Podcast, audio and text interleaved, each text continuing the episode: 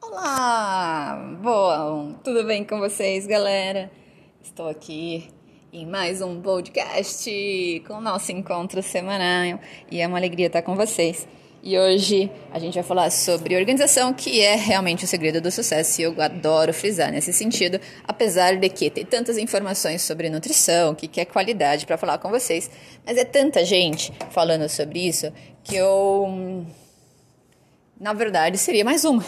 Então, por que não falar sobre tudo que envolve esse processo dessas escolhas saudáveis? Porque de fato existem estratégias porque de fato existem alternativas nutricionais, mas alimentação é sustento, alimentação traz saúde e, e, muitas vezes cada um tem um gosto, um hábito, gosta de conjugar alimentos, fazer receitas, e isso depende muito de outros fatores da vida e por isso que eu gosto de falar muito sobre temas que envolvem todo o porquê que a pessoa escolhe aquele alimento, o porquê que ela gosta daquele alimento. E para mim, tudo bem, não há problema sobre isso. O problema é a pessoa achar que ela está se crucificando porque ela gosta daquilo, e eu acho um erro isso.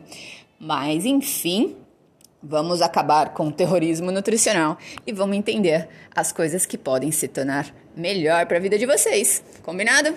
Bom, galera, eu vou falar um pouquinho hoje sobre o diagrama de Ishikawa. Esse diagrama é um diagrama bem interessante para resolver, solucionar problemas, porque normalmente ele relaciona, ele classifica os nossos problemas, né? Em seis categorias. Então, fazer o seu fluxograma, né, de causa e efeito. Então, por quê? Como que eu vou ter um percentual de gordura menor? De que forma que eu vou conseguir ter esse bom índice de gordura corporal, que é o sonho de consumo de todo mundo? Ninguém quer ter gordura abdominal, ninguém quer ter culote, ninguém quer ter celulite, ninguém quer ter um desconforto ao olhar no espelho ou colocar uma roupa, certo? Todos nós queremos ficar bem com, com nós mesmos, só que isso não está acontecendo ultimamente. Existe uma era da comparação, então a gente fica muito se comparando a outras pessoas e isso na verdade, é um problema sério que temos acontecido hoje em dia. Mas, de fato, por que não ter esse índice de gordura corporal? Como que eu vou fazer isso, já que eu não tenho esse índice de gordura corporal? Então, ação e consequências. Então, o que é causalidade? Causalidade, gente. Então, é assim: através de um evento A e um evento B, o segundo evento seja uma consequência do primeiro Logicamente, a causalidade em que não há o evento A, não teremos o evento B. Então, basicamente, é isso que a gente vai falar através de um evento que você vai ter aquela consequência. Se eu não tenho aquele primeiro evento, eu não tenho a consequência do segundo evento. Então, basicamente, as pessoas querem pular, né? Querem ir direto para o evento da, do, do B, sendo que para chegar no B tem que passar pelo evento A. Então, os problemas a gente vai classificar assim. Vamos pensar sobre o nosso efeito que a gente quer, que é o evento B, seja um bom índice de gordura corporal. Eu quero ter um índice de gordura corporal satisfatório aos meus padrões quê? Para quê? O que, que eu vou fazer? Quais são os seis né, problemas que eu vou ter que classificar para que chego, consigo chegar nesse bom índice de gordura corporal.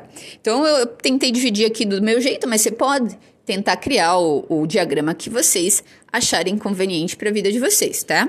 Então assim, eu coloquei é, três é, relações voltadas aí ao alimento e outras três relações voltadas a um plano de comportamento, que é o que eu tenho falado muito nos podcasts ultimamente aqui no O Preparo.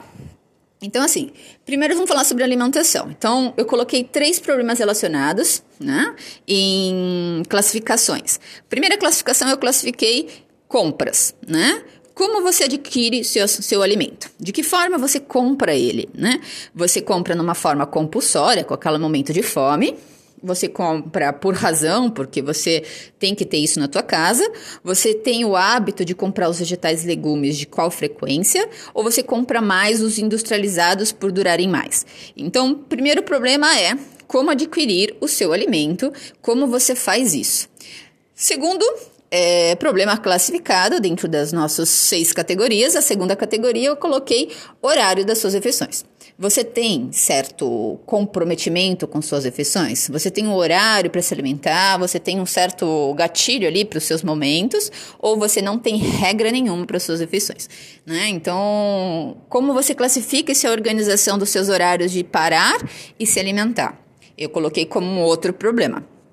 E o terceiro problema voltado para a nutrição é a adequação nutricional. A adequação nutricional, muitas vezes, é aquela quantidade de nutrientes importantes, né? Tanto isso, quem não conhece ou não sabe ou não entende nada, seria realmente só na procura de um profissional do nutricionista que vai che checar qual é de fato a sua adequação nutricional. Então, no consultório, o nutricionista vai avaliar a demanda de nutrientes que o seu corpo e a sua realidade tem de necessidade. Então, nesse cálculo, o profissional ele vai calcular o teu peso, que muitos dos nutrientes é calculado por peso. Então, quanto maior o peso, maior a necessidade de alguns nutrientes. Quanto menor o peso, menor a necessidade de alguns nutrientes. Aí ele vai relacionar a qualidade desse peso, né, de fato, quanto de ossos, músculos e, e gordura essa pessoa possa ter para relacionar outras necessidades de demanda, como a gente calculasse quantas células ativas existe nesse órgão, nesse corpo, quantas células ativas, quantas essas células ativas precisam de nutrientes. Porque gordura, de fato, é um peso morto. Ele não é um, um peso que, que é necessário de produção, ele não produz nada. Então, ele é armazenado, uma gordura é um peso morto, um armazenamento de energia acumulada que você não usou. Então a gente separa isso, utiliza o peso de função. Nesse peso de função, o que, que ele faz? Ele está fazendo exercício, ele fica sentado, o que, que ele avalia? Então o profissional vai calcular as adequações de necessidade, se é uma pessoa sedentária, se é uma pessoa que faz exercício, se não é, quais as necessidades de energia que ela precisa ter para adequar o dia, ou quais as necessidades de reparo desse dia que ela tem para que a adequação de saúde aconteça. E essa adequação de saúde é o seguinte: a pessoa passou pelo dia dela, ela fez adequação de nutrientes, dormiu e acordou renovada. Isso é saúde nutricional. Então, a gente adequar todos os nutrientes para que você acorde renovado todos os dias. Se essa adequação não for suficiente, talvez demore mais tempo do que o necessário para que você acorde renovado. Enfim, essa adequação ela vai depender muito de alguns processos, né? Tanto de de existem vários protocolos de, de adequações e de objetivos. Então, se você tem o objetivo nessa fase de adequação nutricional de perda de peso, se eu tenho objetivo nessa fase de melhora de inflamação, se eu tenho objetivo nessa fase de melhora de energia, são protocolos diferentes de adequações, tá? Então isso realmente é interessante que vá a um profissional para te orientar adequadamente. Bom, então temos três categorias classificadas, como adquirir seu alimento, horário das suas refeições e adequação nutricional, que muitas vezes as pessoas vão precisar de ajuda para saberem. As outras três categorias eu dividi em comportamentos, que é o que eu tenho frisado bastante em todos os podcasts para quem já ouviu. Uma das categorias foi hábitos de vida. Né? Então, qual que é o hábito dessa pessoa? Essa pessoa é uma pessoa preguiçosa, é uma pessoa que dorme ou dorme muito ou dorme pouco, ela fica quantas horas na TV ou no celular, ela tem que tipo de lazer, né? Ela fica sentada no trabalho o dia inteiro. Então, os hábitos de vida dessa pessoa é um tipo de categoria para a nossa solução do nosso problema. Outra parte é organização. Então, seu, minha terceira categoria desse sentido, né, que seria a nossa praticamente quinta categoria no geral, organização. O que, que é organização? Eu acho um dos quesitos mais importantes. Tá? Realmente, a pessoa que tem essa parte organização e ordem, realmente os problemas são solucionados. Esse é o meu quesito, eu acho que a, a parte dos do, das categorias, uma das mais fundamentais, tá? O que, que é organização? Dentro da organização eu classifiquei disciplina, né? De a pessoa ter disciplina ou não, vontade, né? A vontade é uma das coisas que envolve a organização, um certo planejamento de como que ela vai estudar maneiras de ter uma carta na manga, né? Então eu vou ter que estudar o que, que eu preciso fazer para ter minha carta na manga. E a organização da vida é, em particular, dentro de, da vida de cada um de nós. A gente organiza-se dentro daquela realidade que a gente está vivenciando agora. Então, a segunda categoria dessa parte não envolvente alimentação é a organização, que é a nossa quinta categoria no total. E a sexta e última categoria da classificação do diagrama de Ishikawa é a parte de treinamento, né? Então, a parte de realmente condicionamento físico. Essa parte de condicionamento físico, eu coloquei aqui a frequência com que a pessoa pratica alguma atividade física. Se essa, prática, essa atividade física que ela pratica, ela tem uma, um, um planejamento sobre essa atividade, quer dizer, uma planilha, algum profissional orientou a fazer aquilo, ela simplesmente faz a frequência com que ela acha saudável. Então, eu, eu caminho três vezes por semana semana, eu faço uma atividade física três vezes por semana, tipo, eu faço uma aula de funcional, eu faço uma yoga, eu faço um alongamento, enfim. Então, se isso é programado, planejado por um profissional, eu simplesmente eu vou porque é prazeroso, eu faço isso por saúde. Então, normalmente, quando a gente faz atividade física, o treinamento, dentro do treinamento, a gente tem algumas consequências importantes para o bom índice de gordura corporal, que é o condicionamento físico. Então, com certeza, quanto maior o condicionamento físico dessa pessoa, melhora o índice de gordura corporal.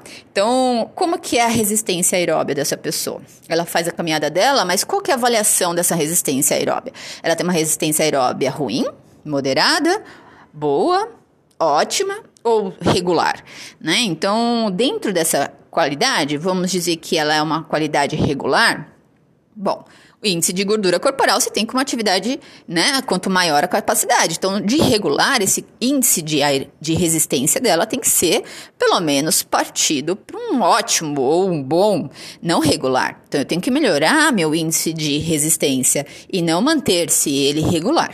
Então, a, a, o treino ele vai ser voltado para como melhorar esse índice de resistência.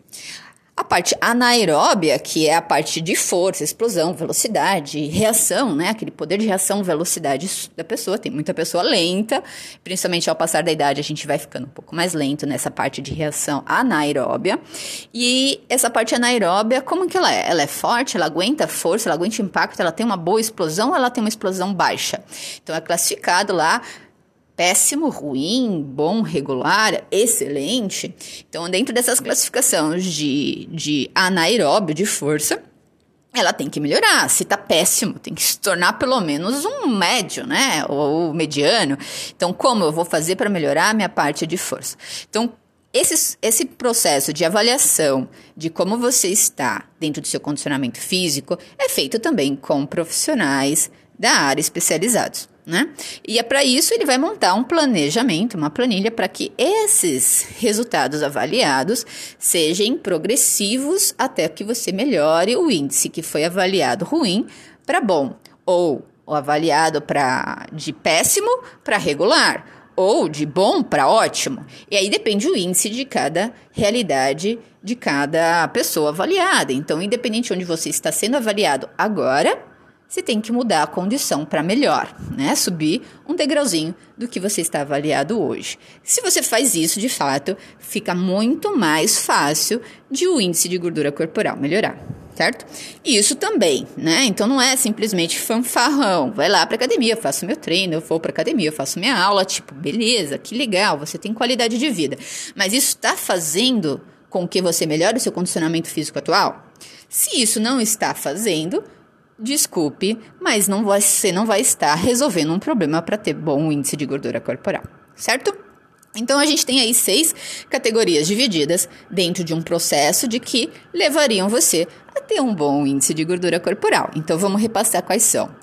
Como adquirir o seu alimento, que é como você compra, horários das suas refeições, as adequações dos nutrientes que você precisa, que normalmente é feito com um profissional nutricionista, os hábitos de vida que você tem, a sua organização e o treinamento que tem relação à frequência e planejamento desse treino que você está fazendo, que são as atividades físicas elaboradas, certo? Então a gente tem aí seis categorias divididas sobre classificadas para que com essas categorias em planejamento organizacional, de, de forma clara na tua cabeça, onde estão os pontos, você consegue enxergar onde estão os pontos mais prejudiciais, talvez aí para vocês para ter o bom índice de gordura corporal. Então, quando a gente relaciona, cria o nosso nosso é, diagrama, a gente consegue entender a ação e as consequências. E dentro dessas consequências, por que, que eu não estou tendo essa consequência? Você consegue descobrir os erros, né, que estão ali relacionados na tua vida. Então, dentro desses erros que você já conseguiu diagnosticar, ali está onde você vai ter que trabalhar para progredir em relação ao propósito objetivo. Então, se você sabe, não sei por que que eu não consigo, nunca vou conseguir, porque você tem erros ali nesse processo de resolver algum problema que estão em questão.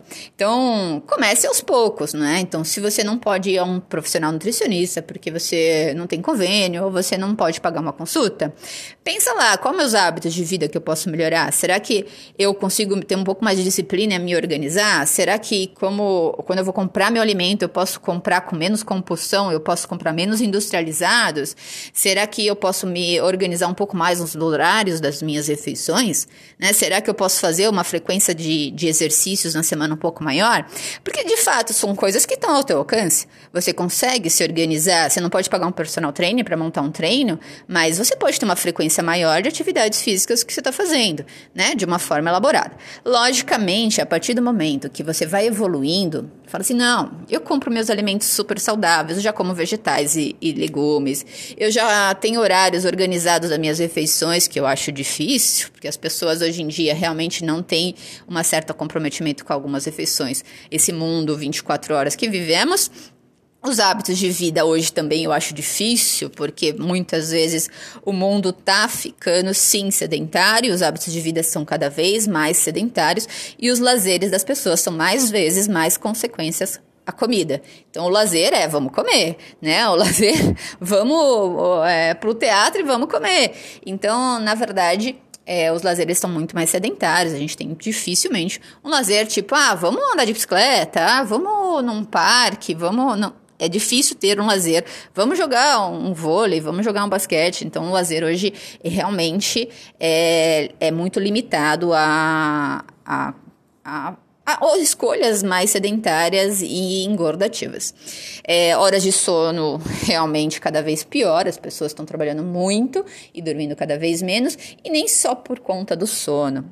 Smartphones, essa conexão do mundo com a internet, a gente acaba sim ficando mais em estado de alerta cerebral, o cérebro não desliga, né? Então, até porque a gente está vivendo esse mundo do cérebro em fadiga, né? O estresse cognitivo, a fadiga cognitiva está em atenuação ultimamente, porque não desliga. Então, realmente é uma coisa que você pode tentar fazer uma higiene do sono em casa, sem precisar de uma ajuda profissional.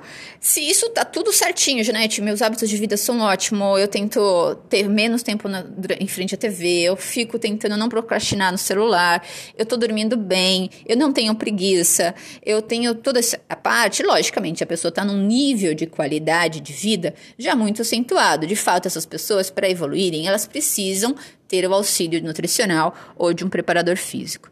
Né? Então, normalmente, quem já está no nível super qualidade em relação à disciplina, à organização, adquire alimentos bons, tem horários de refeições e realmente o, o índice de gordura corpórea não está bom, de fato, essa pessoa está errando na adequação nutricional, que é na quantidade de nutrientes que ela está colocando está inadequada, e o treinamento que ela está fazendo está inadequado. Então, ela precisa de ajuda nesses dois sentidos para que realmente o índice de gordura se torne ainda melhor do que ela está nesse atual momento. Então depende do nível, lógico, se o nível é péssimo, horrível, só pequenas coisas já vão fazer diferenças. Se o nível é muito bom e ainda quer ficar melhor, aí depende muito de uma estratégia mais elaborada profissionalmente, certo?